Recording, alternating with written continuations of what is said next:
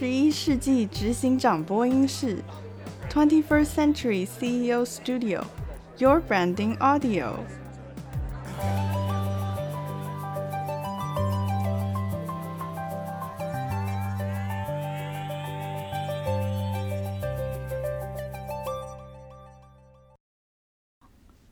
从绿色法装到绿色生活文化的欧莱德，他们当初的改变是为了什么呢？今天非常高兴邀请到欧莱德企业的葛望平董事长来到我们二十一世纪执行长播音室。大家好，我是吉娜。吉娜，我从事十多年来服务中小企业品牌辅导工作，当然今天非常开心来到了现场，和我们葛望平董事长一起聊聊。欧莱德的改变，最初为专业发廊通路而服务的绿色法装品牌欧莱德，在近几年来其实进行了一个非常大变化的一个通路改变，因为它走到了零售实体通路，但是整合这些供应链，而且增加产品研发的成本之余，欧莱德耿望平董事长是用怎样的想法，还有怎样的影响力，来进行通路移转到零售通路这一块呢？那么我们当然知道，一定是葛望平董事长他有一个非常坚持的理念。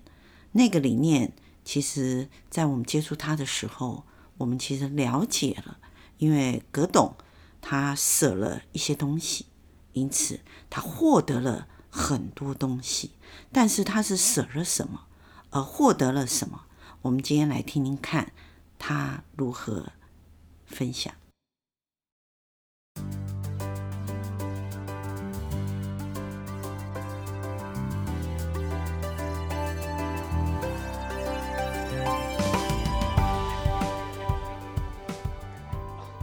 您不是只有在沙龙哦，所以我们现在来进入一个非常重要的题目，叫做通路移转这件事。哈，因为董事长，我知道您一开始的时候有一个想要解决的问题，就是帮专业的发型师哈，解决他长期的职业伤害。是，好，所以说您就毅然决然增加很多的成本。我相信绿做绿的东西哈，不管大家再怎么说便宜啊。以经营者的角度来讲，那是一个很大的成本。所有的同业都知道，我们成本是最贵的。是，好，那我们现在先讲这件事，因为刚才你一直在讲说，我一直很想要让大家跟我自己，嗯，想要知道你当初怎么用舍得增加成本的舍得，嗯，这件事，因为舍得这件事情是舍去你的企业利润，嗯，舍去你自己哈跟股东的利润，嗯。嗯这个对人，因为董事长，我们都人嘛，对，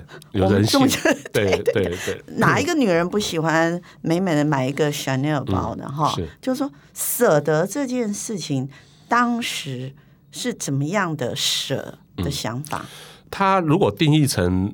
呃，就是说前面那个定义很重要。如果你觉得绿色永续是你的机会，是你企业长期发展的的价值，如果你这件事情定义清楚了，你要用所有的资源去支持这件事情。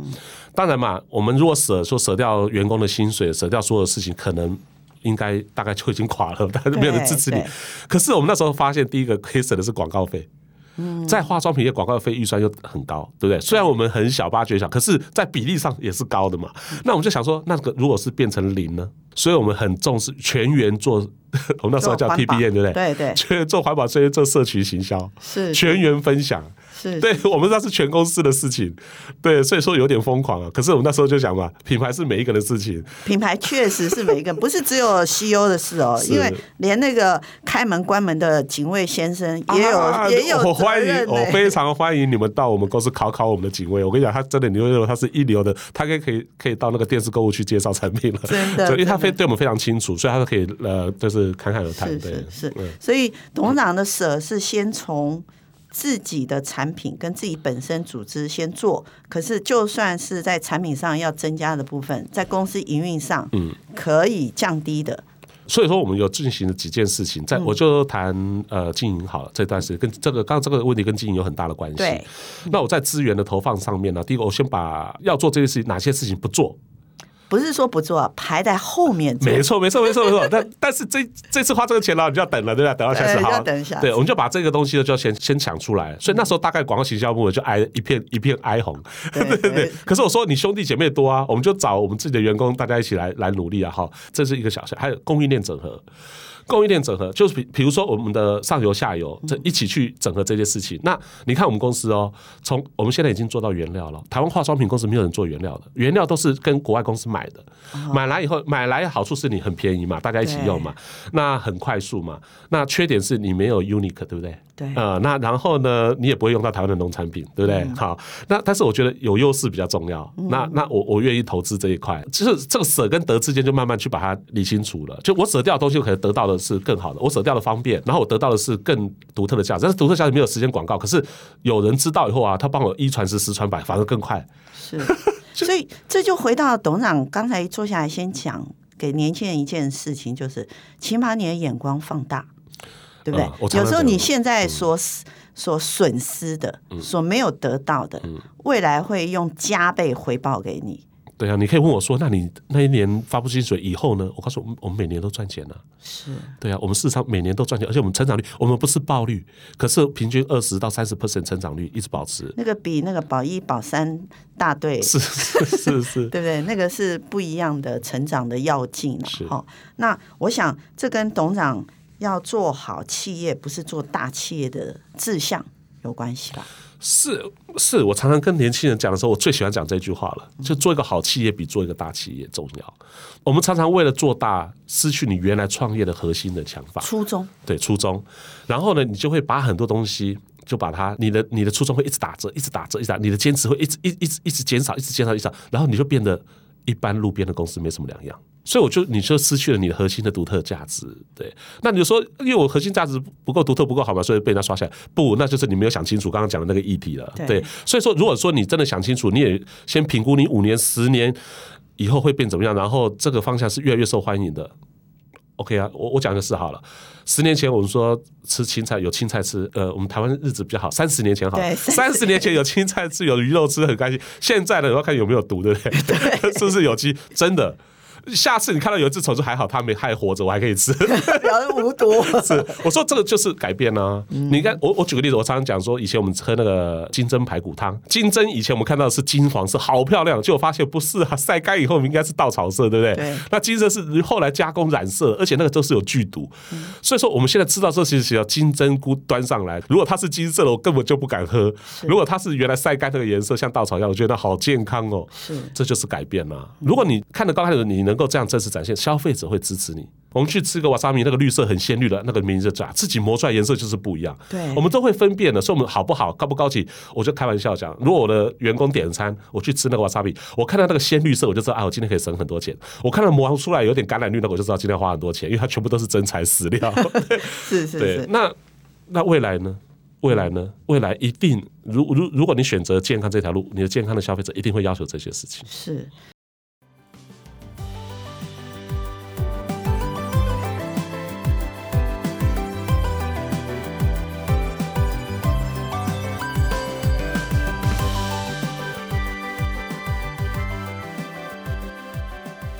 所以这也是就是欧莱德后面从沙龙走向更接触服务更多，让我们大家可以更找得到欧莱德的地方。董事长讲一下，您通路移转从沙龙到零售通路这一块是在什么契机之下？然后您又勇敢的往往那一块走呢？我其实蛮愿意分享这一段的，因为过去专业沙龙是不会跳到零售市场的，它是可能是一个禁忌。那我就讲真实的情形，在欧莱德发生的每天的电话里面，抱怨的是什么？都是买不到欧莱德产品。为什么？如果我的沙龙，我因为我不会去随便换老师，我我喜欢这个老师剪的，可是他的店家没有进，他的老板不进，我的设计师，我的客户就用不到欧莱德的产品。我们要解决抱怨，那个 ISO 的老师讲说，你这个都没有解决啊，好吧？我们跨足，可是还有其他的事情是一起发生，我们才决定做这件事情的。跟我们分享一下吧。好，专业市场的规模还是比较小。对。那我们公司研发上面投入很大，我们公司有三座实验室，有两座实验项目在台湾是第一。呃，包括 SGS 和台美可能都还没有达到这个水准的国际实验室的水准，嗯、我们都拿到了。所以你要投入很多的经费跟人才，你要一直壮大这些，你不可能这两年做研发，明年就不做了，你会投入更多。如果我的规模小的话，我能够一个比例投下去，其实金额都不够。未来你要做服务给更多的人都不够，你要技术再进展就不够，所以我们必须把市场更规模化，更规模化以后，你技术更好，其实客人可以用到更多更好的产品。对，所以我们认为这个机会也来了，时间也到了。那再来就是说，我有很多的消费者说，你可不可以做一些美容的给我？你甚至可不可以做一些牙膏、牙刷给我？牙膏、牙刷，我们公司有很多禁用物质嘛。我们有八个常见的清洁用品的禁用物质，我们全部都不用。结果他在他的消费，我们的很建立很多粉丝，告诉他怎么去辨识这些东西。结果他发现他的牙膏里面都是致癌物。他说：“那好可怕，我连皮肤都不用这些东西，为什么牙膏？”我说：“因为牙膏五十年配方没改了。”对啊，所以我还好，这一两年我大概演讲很多，我现在看到好多新牙膏出来，因为真的牙膏真的太真的你你太毒了。你想改变的事情，其实本来只想改变一个。啊！结果我们发现，因为你一直告知我们一个很重要的讯息，让其他产业也不得不改变。是，就大家其实大家起来对大家有序发展都是好的啊。是，如果你说好吧，我就坚持吧，因为我祖父都是做汽油摩托车，我就是不做电动摩托车，我就觉得你可能未来就会很辛苦了。对，那好，我们这次改变后，那如果说我们做出一个帮助你抗老化的产品，然后在美法院里面去介绍。如果老师有美容执照有技师，那他当然最好。可是很多美发师是专业美发师，他没有美容执照，所以他很难跟你说服你或跟你介绍这个东西。所以我们就必须开专柜，有专柜的美容师去跟您做做导引、做介绍。所以我们是从 hair care 到未来规划到 skin care，然后到 green lifestyle，对，就是这样的一个过程。到整个绿色的生活态度，就是我们未来五年到十年发展的方向。你只要有过去有很多生活上用到的化学品。对我们健康威胁、对我们过敏体质不好的人，我都要把它排除掉，嗯，然后就变成一个绿色生活态度的一个一个一个解决方案的提供者。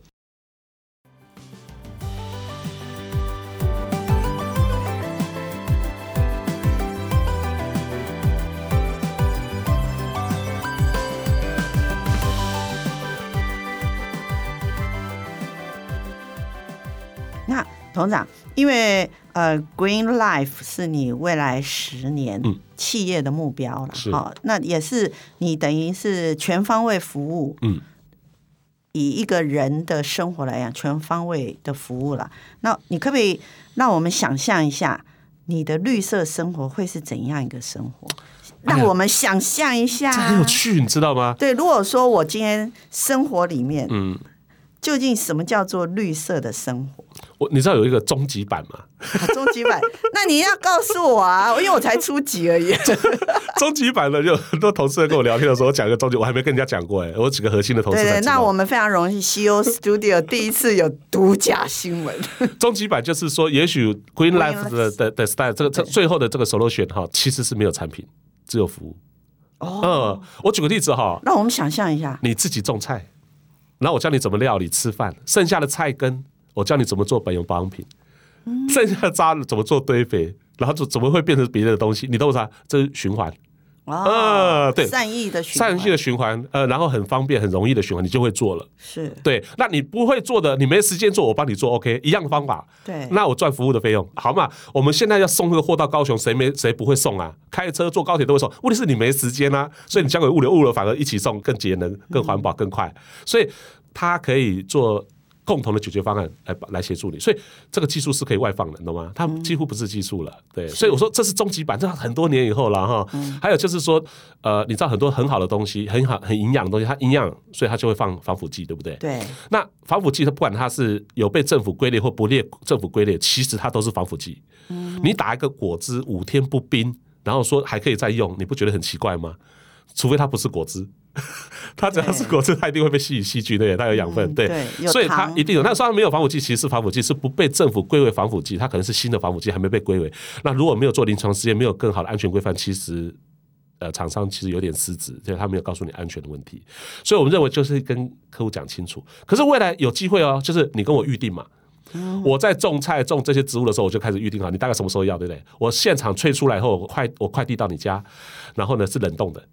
然后你放冰箱五天之内用完，你听懂是吧？然后浓度最高，就我说这也是另外，就是叫我说呃化妆品四点零或化妆品五点零，从预约开始就对你的什么保养啦、抗衰老啦这些东西就可以做处理。所以董事长，你的绿色生活，我觉得你要提供给我们一个文化，叫做真真实的真，是就跟你的企业里面，你说你要真实才能成功，是那个真很接近吧？高度透明，然后完全知道前后，对，对嗯、而且拿到的是最真实的，我们看得到的原料哈。那个那个，如果说是原料，也像个原料，因为你就是直接给我。所以绿色的生活，All Right 的绿色生活文化，会不会呃跟我们？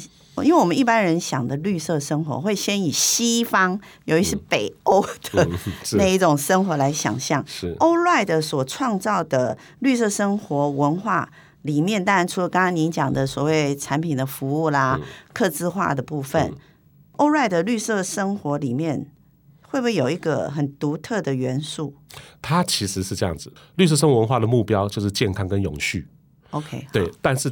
它后面，它以后面有个隐藏的东西，嗯，呃，它隐藏了一个灵魂，教育，环境教育，哦，环境，呃，自我的叫健康嘛，在个人身上，在社会上呢，哈，就是环境，社会健康、环境健康跟个人健康。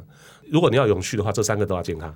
对对，因为人不可能独活在世界上哈，所以说绿色生活里头，其实 All Right 的独有的绿色生活文化，跟前面你所。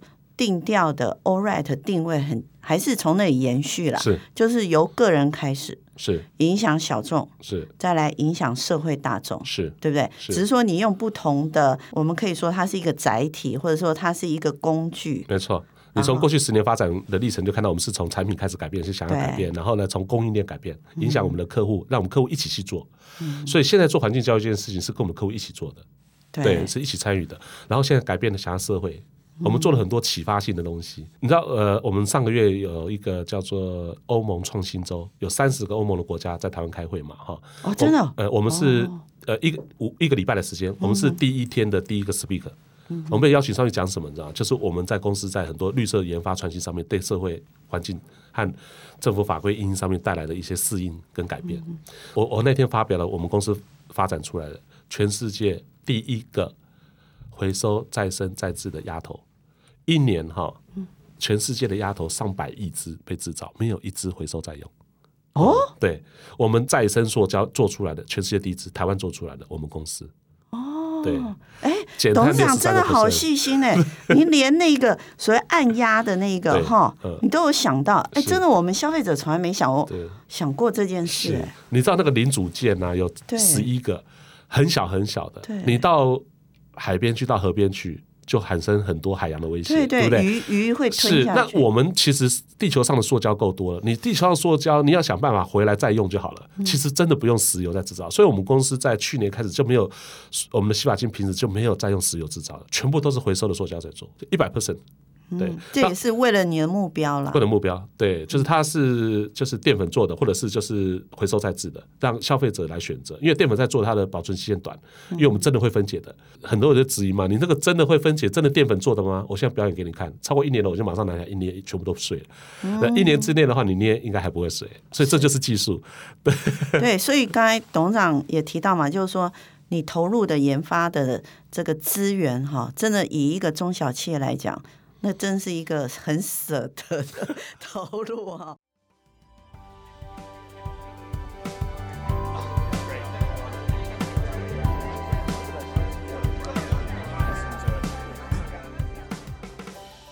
欧莱德品牌在创业的时候，其实是以葛望平董事长想要改变为他核心的定位及文化的理念。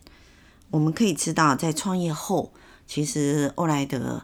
他面对非常多的冲击，可是呢，葛董还是坚持以舍掉小我的利益，而去获得大众的利益。所谓大众的利益，就是指如何爱惜地球、如何爱惜环境这件事情的利益。那当然呢，在企业经营跟行销上，葛望平董事长他其实也舍弃了一般企业所谓的啊、呃、行销预算的投入。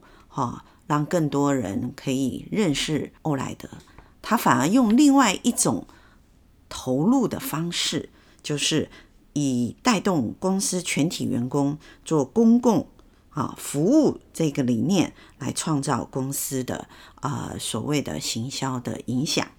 而且他还进行供应链的整合和通路移转。由于是这两年通路移转的这一个策略，其实呢带动了非常多喜爱欧莱德的群众啊，可以看到更多欧莱德的产品。那么我们也知道，葛望平董事长他是一个非常年轻的董事长，可是呢，在现在新时代的年轻人在面对自己的人生、面对自己的事业经营之下，葛董。他在他自己的亲身经验中，他给年轻人也有一个非常好的建议。有一次，现在是创业的世代，他认为年轻人创业或者年轻人做事业，其实最重要的是做好一个企业，而不是做好一个大的企业。因为做大企业跟做好企业这两个基准点是不同的，因为。一个创业者，他其实要非常清楚企业经营的目标，还有经营的理念，然后在如何的机会之下来进行创业的行动。当然，如果我们创业能够在市场上获得客户及消费者的认可，能够得到阶段性的成功，可是不要忘记如何进行舍小我的利益来换取。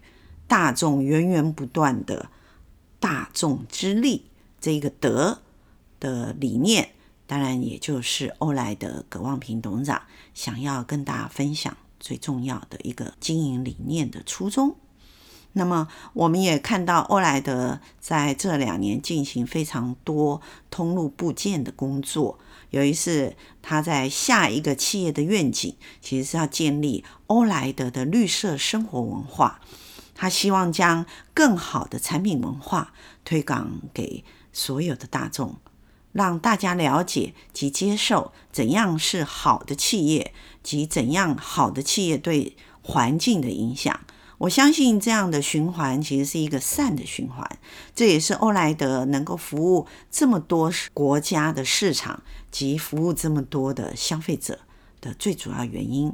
我们从葛望平董事长的分享当中，我们也了解到如何从个人做起，如何去影响小众的团体，进而影响到社会，然后让地球及社会及国家大家都可以健健康康，而且一步一脚印，真实的去做环保。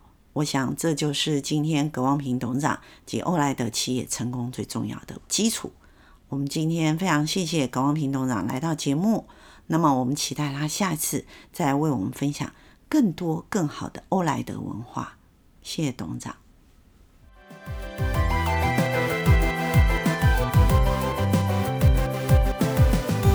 感谢您今天的收听，Twenty First Century CEO Studio，Your Branding Audio。